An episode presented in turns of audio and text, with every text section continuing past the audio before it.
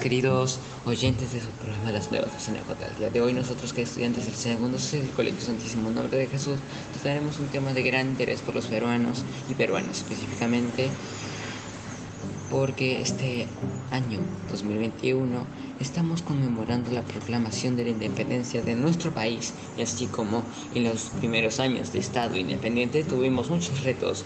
Hoy en día nuestro país, luego de los cientos años, también tiene diversos retos que enfrentar y que intentar solucionar un tema muy importante hoy en día que la mayoría de veces se muestran o nos muestran en las noticias que los venezolanos son los malos de la historia. Sin embargo, para llegar a este punto han tenido que pasar por varias cosas, como en el caso de personas que no tenían cómo movilizarse, las cuales tuvieron que pasar por más de 1950 kilómetros, incluyendo que tienen que pasar por, por diferentes fronteras, las cuales tienen ríos o se cierran e intentan pasar a la fuerza. Por ello, hoy estamos conversando sobre la migración de nuestros hermanos venezolanos a nuestro país, abordando específicamente la problemática referida a la pobreza de los migrantes.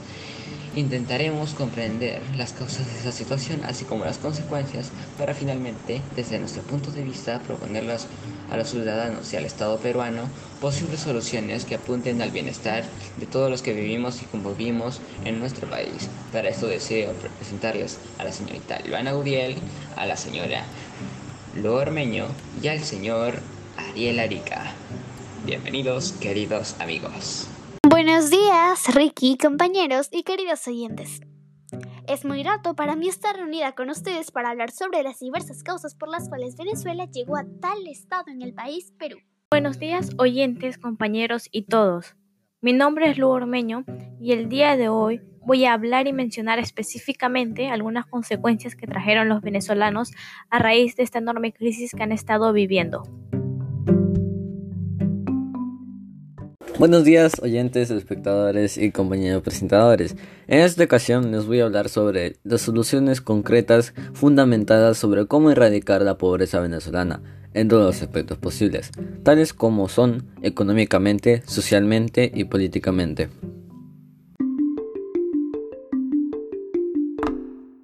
A mis queridos oyentes que me acaso me extrañaron.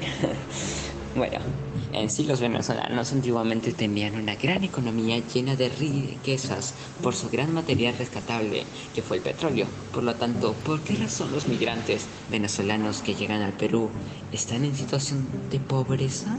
Gracias por darme el pase. Continuando, procederé a decir los diferentes tipos de causas tanto económicas, políticas como sociales por las cuales los migrantes venezolanos llegaron al Perú en esta situación tan crítica. Comenzando con las razones políticas, tenemos la llegada de Hugo Chávez a la presidencia con su idea de promesa del socialismo del siglo XXI, buscando cerrar la brecha social, la toma de un gobierno asistencialista.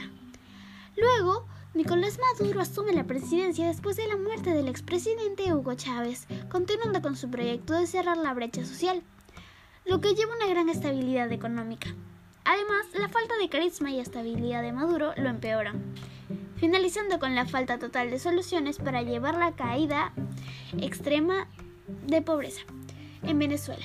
Las razones económicas por las cuales Venezuela llegó a migrar y encontrarse en extrema pobreza son el mal manejo económico abasteciendo las necesidades de la población venezolana, la falta de dinero para redistribuir al país, los precios del mercado internacional inestables, la caída del petróleo venezolano por las nuevas técnicas de Estados Unidos sobre extracción de petróleo, los problemas de inflación, es decir, que el precio de mercado subió mucho y aún lo más grave, la caída de la moneda del bolívar. Las razones sociales son la crisis de la población. Esto se refiere a lo desesperada que se encuentra la gente por la inflación y el mal estado político.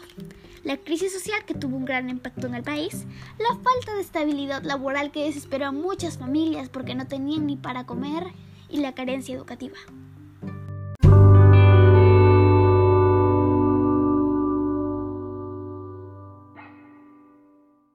A base a las cosas que dio la señorita Luana Gudiel, nos deja con una gran duda, la cual es, ¿qué consecuencias nos trajo los migrantes y la pobreza de tales? Después de habernos dicho las razones de tal, no se queden con esta duda, que ahora en Radio Las Nuevas CNJ te las responderemos. Gracias por la pregunta, Ricardo. Respondiendo a esta podemos encontrar múltiples consecuencias de todo tipo, ya sean económicas, culturales y o sociales. Así que a continuación voy a mencionarles algunas consecuencias. Primero empezaremos con las consecuencias sociales, las cuales son el aumento de criminalidad, ya que gracias, gracias a las migraciones estos ciudadanos tuvieron que empezar su vida desde cero. Así que para muchos fue, y es una opción, empezar a robar para poder comer y sostener a sus familias.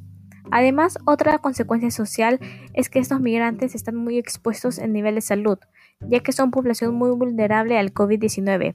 Y la razón principal de esto es que ellos no cuentan con los recursos necesarios para poder cuidarse. Ahora pasaremos a las consecuencias económicas, las cuales destacan el aumento de mano de obra o trabajo ilegal. Ya que como mencioné antes, estos migrantes empiezan desde cero, y eso hace que intenten conseguir cualquier tipo de trabajo para poder mantenerse. Además, otra consecuencia que trajeron fue que en algunos de los países receptores, eh, estos también fueron un poco afectados por la pobreza y escasez que, que, tienen, que tienen estos ciudadanos, ya que el gobierno se tiene que hacer responsable por intentar velar por una mejor calidad de vida para todos sus ciudadanos.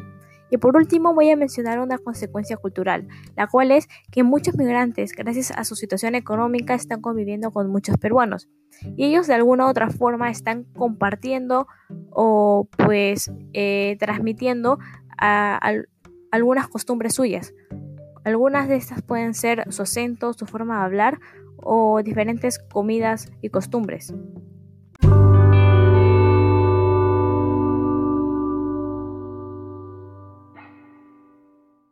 Vemos que la solución a este tipo de problemas se convierten en un gran reto para nuestro país, especialmente teniendo en cuenta que este año estamos recordando los 200 años de proclamación de nuestra independencia.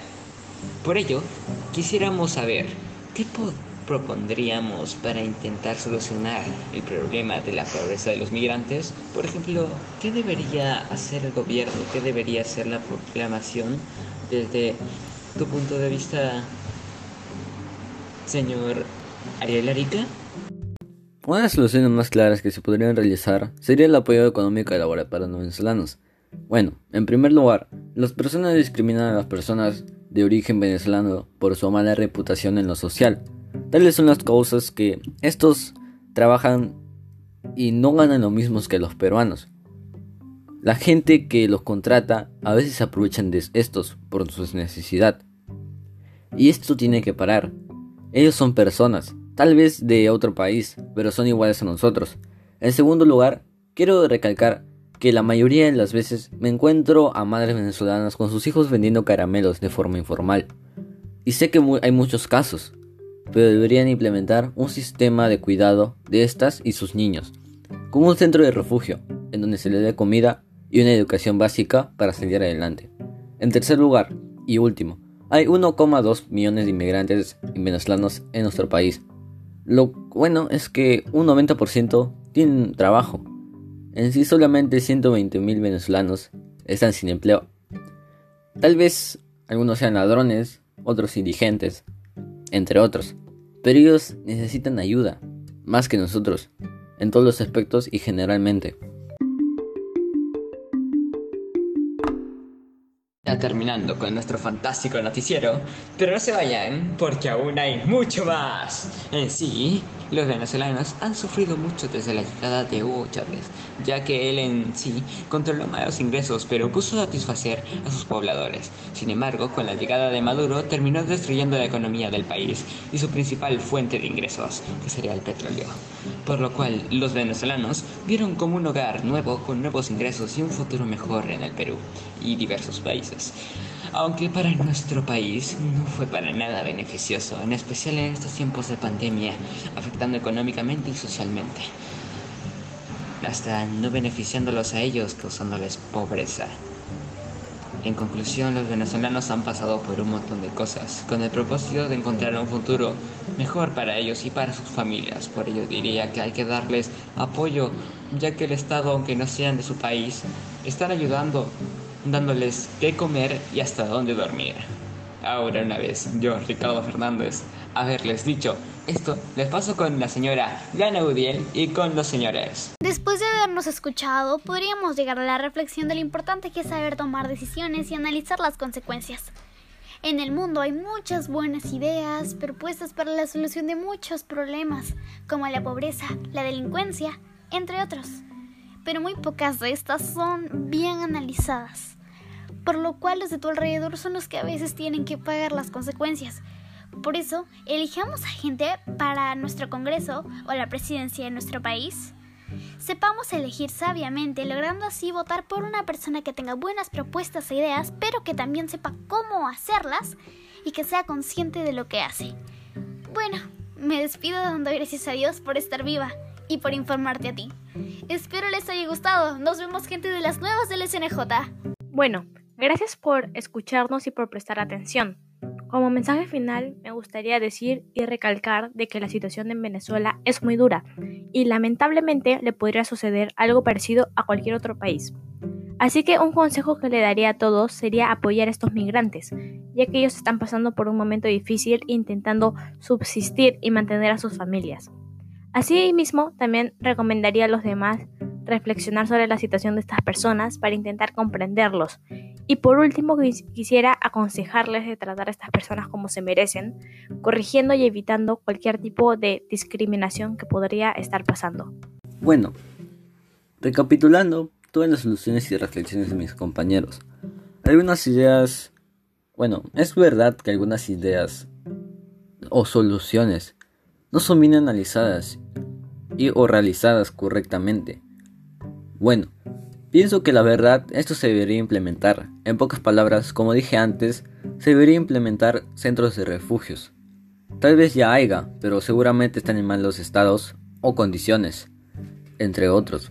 Aunque toman en cuenta las situaciones de los países latinoamericanos, en especial Perú, por la pandemia, igualmente nada es imposible. No solo eh, COVID-19 es el único problema. También está la pobreza, la discriminación, la delincuencia, entre muchos otros. Y bueno, espero que les haya gustado mi parte y nos vemos. No siempre nos ayudarán, ya que como han visto mayormente las noticias, hay criminales y creo que esto no es porque quieran, sino que no tienen las disposiciones del Estado peruano, ya que como saben, gracias a esta pandemia ya no hay tantos trabajos y por lo que la gente ve en las noticias se crea un miedo en los venezolanos. Sin embargo, los peruanos no son siempre comprensivos. Así que ustedes no los discriminen ni les tengan miedo, ya que son personas igual que nosotros y no todos quieren hacer cosas malas. Estimados oyentes, de su programa Los Nuevos del CNJ, llegamos al final del programa de hoy. Les agradecemos por su amable audiencia y los invitamos a escucharnos en nuestra siguiente transmisión con nuevas noticias, novedades, chismes y mucho más. No se lo pierdan y nunca se olviden de tener respeto y comprensión a los venezolanos. ¡Hasta pronto!